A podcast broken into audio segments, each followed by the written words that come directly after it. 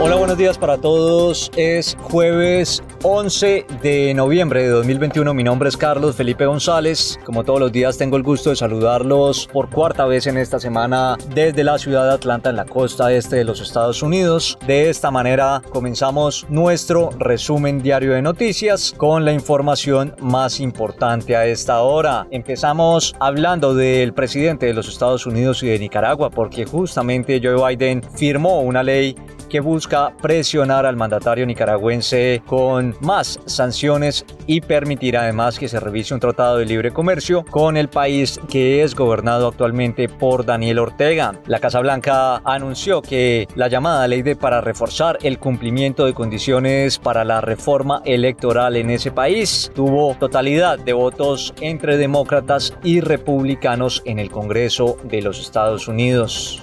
Y también hablamos de Brasil porque el gobierno de Jair Bolsonaro reiteró el ambicioso compromiso de acabar con la tala ilegal en Brasil en 2028 y reforzar de esta manera los esfuerzos para lograr el desarrollo económico de los habitantes de la Amazonía. Este compromiso fue expuesto por la ministra de Agricultura de ese país, Teresa Cristina, al participar desde la ciudad de Brasilia en un seminario sobre desarrollo económico en la Amazonía organizado por el gobierno español.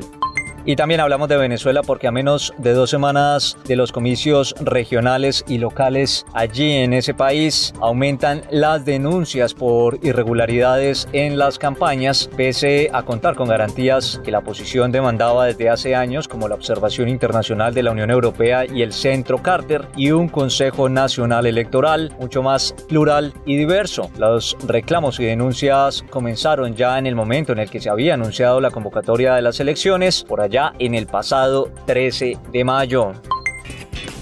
Los deportes en noticia corta. Y comienzan las eliminatorias para el Mundial de Qatar 2022. Hablamos de Brasil que intentará esta noche garantizar su clasificación al Mundial ante la selección Colombia que tiene muchas bajas pero que cuenta con el regreso de James Rodríguez quien vuelve a la selección en el país donde se dio conocer al mundo. En el estadio Neo Química Arena de Sao Paulo el combinado de Tite buscará su undécimo triunfo en línea y clasificarse de una vez al Mundial del próximo próximo año. Donde no hay buenas noticias es en la selección de Chile porque se confirmó que el lateral derecho Mauricio Isla fue notificado como contacto estrecho de un infectado con COVID-19 previo a su llegada a la concentración de la selección, por lo que se perderá el duelo ante Paraguay, válido por las eliminatorias a Qatar. Isla tendrá que realizar un periodo de aislamiento de 7 días desde el día de contacto en un recinto distinto al de la delegación de Chile.